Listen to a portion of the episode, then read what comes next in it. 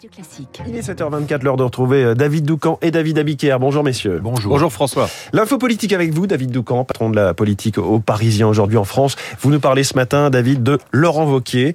Alors il est discret, mais en réalité, il prépare activement 2027. Oui, et euh, aujourd'hui, une fois n'est pas coutume, il va se montrer. Le président d'Auvergne-Rhône-Alpes, euh, d'Auvergne-Rhône-Alpes sera dans la Drôme en déplacement avec Éric Ciotti, qu'il soutient euh, dans le cadre du congrès euh, des Républicains. Congrès de LR où l'on parle presque davantage de lui que des candidats eux-mêmes. C'est vrai, tous les trois passent leur temps à se positionner sur le destin potentiel de Laurent Wauquiez. Éric Ciotti en a même fait son principal argument auprès des militants. Il promet qu'avec lui, c'est sûr, Wauquiez sera le candidat de la droite en 2027. L'intéressé boit du petit lait, lui qui avait dû démissionner de la présidence de LR en 2018 après la débâcle à 8% des européennes, se voit cité euh, à chaque intervention de ceux qui convoitent euh, désormais le poste. Et puis, euh, depuis, son parti a réussi à faire encore pire avec les 4 et quelques pourcents de Valérie Pécresse à la présidentielle. Donc tout le monde parle à sa place, mais euh, lui, est-ce qu'il en a envie?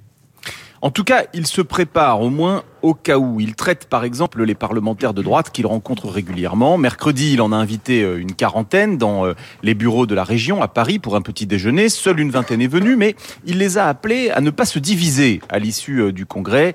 Il a aussi souhaité une meilleure coordination entre les groupes LR à l'Assemblée nationale et au Sénat. Vauquier a besoin que ce qui reste de LR ne s'éparpille pas s'il devait se lancer le moment venu.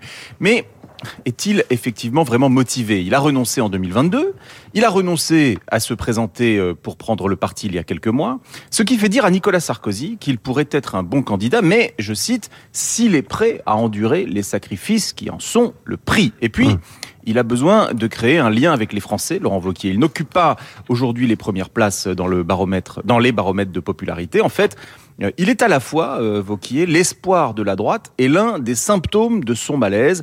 L'espoir parce qu'il est aujourd'hui euh, celui qui se prépare le plus sérieusement.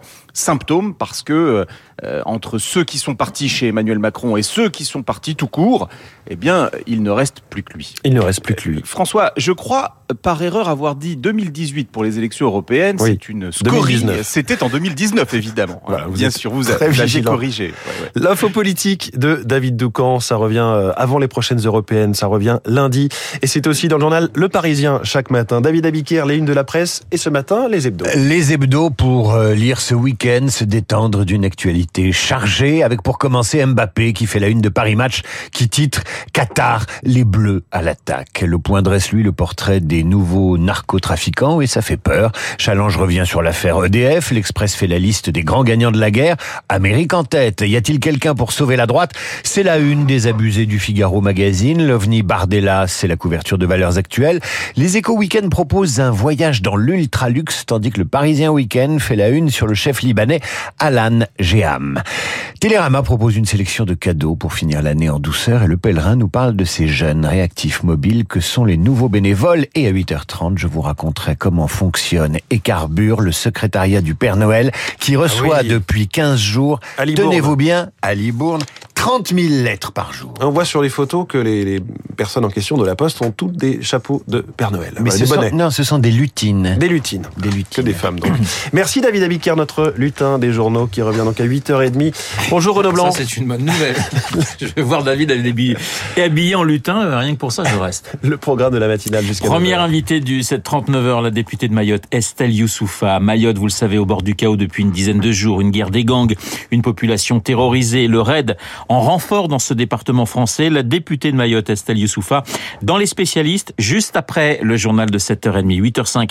Nous prendrons la direction du Qatar pour retrouver mon confrère de l'équipe, Vincent Duluc, le Brésil de Neymar, le Portugal de Cristiano Ronaldo et l'équipe de France qui joue demain son prochain match contre le Danemark, Vincent Duluc, dans le journal de Léa Boutin-Rivière. 8h15, je recevrai l'infectiologue Anne-Claude Crémieux qui publie chez Fayard Les citoyens ont le droit de savoir, la crise du Covid et ses conséquences, les rapports entre les scientifiques et les politiques, mais aussi l'avenir du système de santé français. Anne-Claude Crémieux dans trois quarts d'heure.